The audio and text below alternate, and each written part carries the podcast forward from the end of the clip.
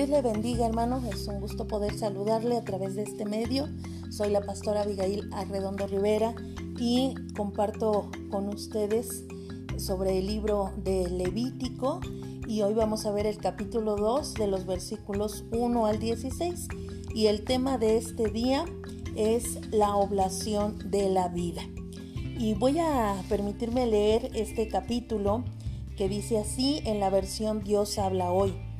Cuando alguno traiga al Señor una ofrenda de cereales, deberá traer harina de la mejor calidad, sobre la cual echará aceite e incienso, y luego la llevará a los hijos de Aarón, los sacerdotes, y uno de ellos tomará un puñado de harina con aceite junto con todo el incienso, y lo quemará sobre el altar como ofrenda quemada de recordación, de aroma agradable al Señor y la porción restante de la ofrenda, que es una porción muy sagrada entre las ofrendas que se queman en honor del Señor, será para Aarón y sus descendientes.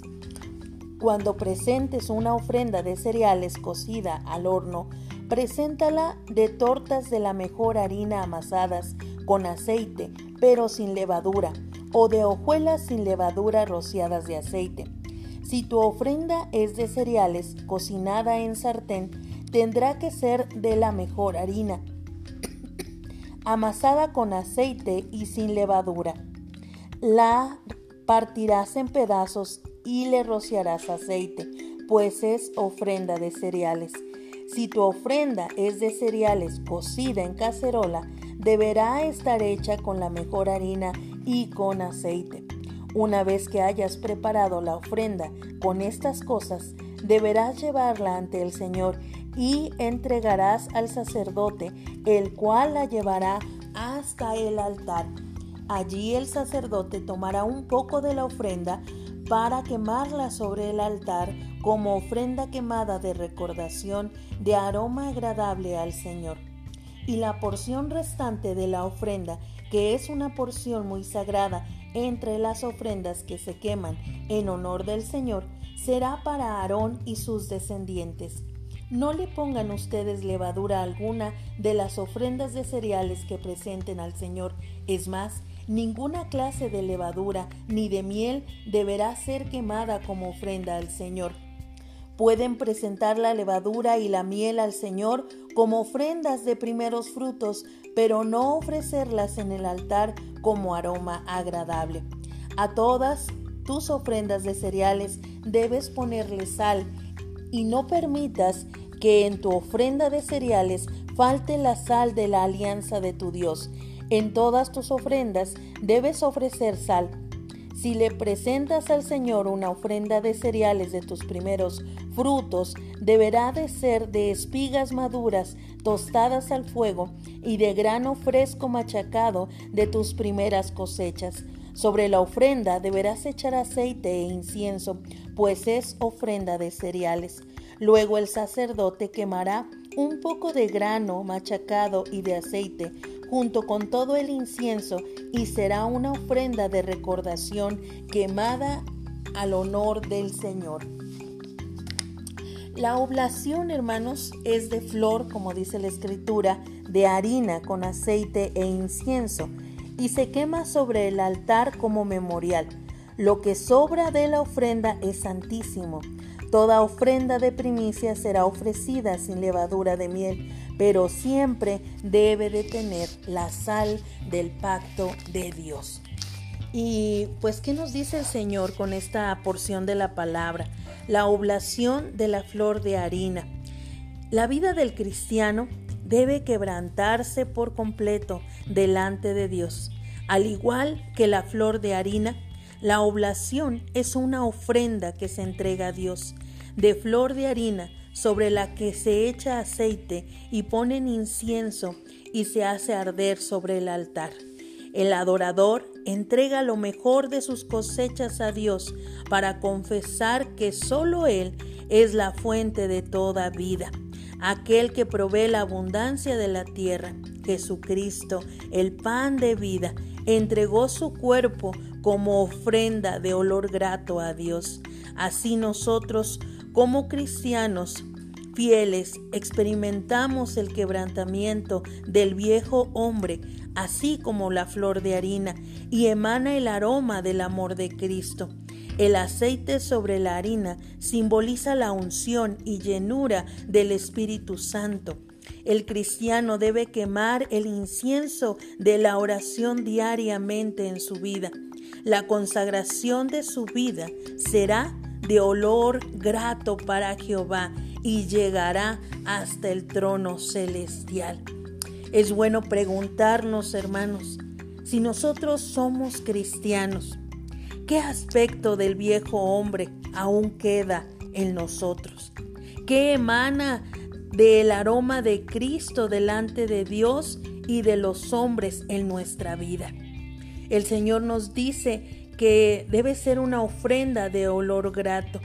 Así nosotros como hijos de Dios debemos de llevar una vida pura y santa, libre de manchas, de pecados y placeres de la vida. Este es un sacrificio vivo, santo, agradable a Dios. En esta época era costumbre pagar, o más bien era una costumbre que tenían aquellos que no conocían a Dios, echar levadura o miel a los holocaustos. Mas sin embargo el pueblo de Israel, llamado a ser pueblo del Dios Santo, debía alejarse de las costumbres paganas y ofrecer sacrificios diferentes. Dios ordena sazonar con sal toda ofrenda que presenten. La sal preserva los alimentos e impide que estos entren en putrefacción. La sal del pacto simboliza la perpetuidad y eternidad del pacto de Dios. El pacto que Dios ha establecido con sus hijos en Cristo es inmutable. El cristiano entonces debe eliminar de su vida todos los pecados que son como la levadura y alejarse de los placeres del mundo que lo alejan de Dios, que son simbólicamente como la miel. Dios ha llamado a los santos para hacer de ellos un pueblo apartado, es decir, un pueblo santo. Preguntas importantes que debemos hacernos. ¿Cuál es la levadura que impide una verdadera santificación en nuestras vidas? Hemos arraigado nuestra vida en el pacto inmutable de Dios y estamos cumpliendo con ser esa sal del mundo, hermanos? Convertirse en una ofrenda de olor grato para Dios es un trabajo muy difícil. No significa que siempre debemos rebajarnos a nosotros mismos o vivir en pobreza. No debemos menospreciarnos a nosotros mismos, pero debemos de eliminar el deseo de vivir como dice una canción por ahí, a mi manera. Llegamos a conocer verdaderamente el significado de la verdadera ofrenda cuando usted y yo quebrantamos nuestra carne, cuando morimos a nosotros mismos, a nuestro egoísmo, a nuestra vanidad, cuando verdaderamente llegamos a ser verdaderos adoradores a Dios, cuando el fuego nos consume, es cuando nos sentimos que verdaderamente estamos en el camino de Dios, cuando nos humillamos hasta el fondo y podemos traer a nuestro corazón gozo y gratitud en el servicio a Dios, cuando podemos ver la imagen de la sangre derramada eh, que se extiende completamente. Podemos ver el signo de la cruz a través de Cristo y su sangre. Y esto nos representa también a nosotros que debemos de ser cambiados, transformados, consumidos en el fuego de Dios para hacer esa ofrenda de olor grato a nuestro Señor. La escritura, hermanos, nos dice que esa oblación de la vida, pues es esa entrega completa al Señor. Y la escritura en eh, el libro de Colosenses en el capítulo 4, versículo 6 nos dice algo muy interesante. Sea vuestra palabra siempre con gracia, sazonada con sal, para que sepáis cómo responder a cada uno. Es decir, que si el Señor hace una transformación en nuestra vida, hace morir al viejo hombre en nosotros, entonces seremos renacidos en el Señor y tendremos esa palabra de vida, esa palabra de gracia al que oye, para que podamos ser no solamente al Señor una ofrenda grata, sino también a los que tenemos cerca. Que el Señor nos ayude, hermanos, a través del Espíritu Santo a ser purificados a través de su palabra, escuchar lo que Él tiene para nosotros y dejar que el Señor transforme nuestro día a día conforme a su voluntad. Pues que Dios le bendiga hermano en esta hermosa tarde y espero, espero encontrarles el día de mañana a través de este medio. Que el Señor les guarde en todo tiempo.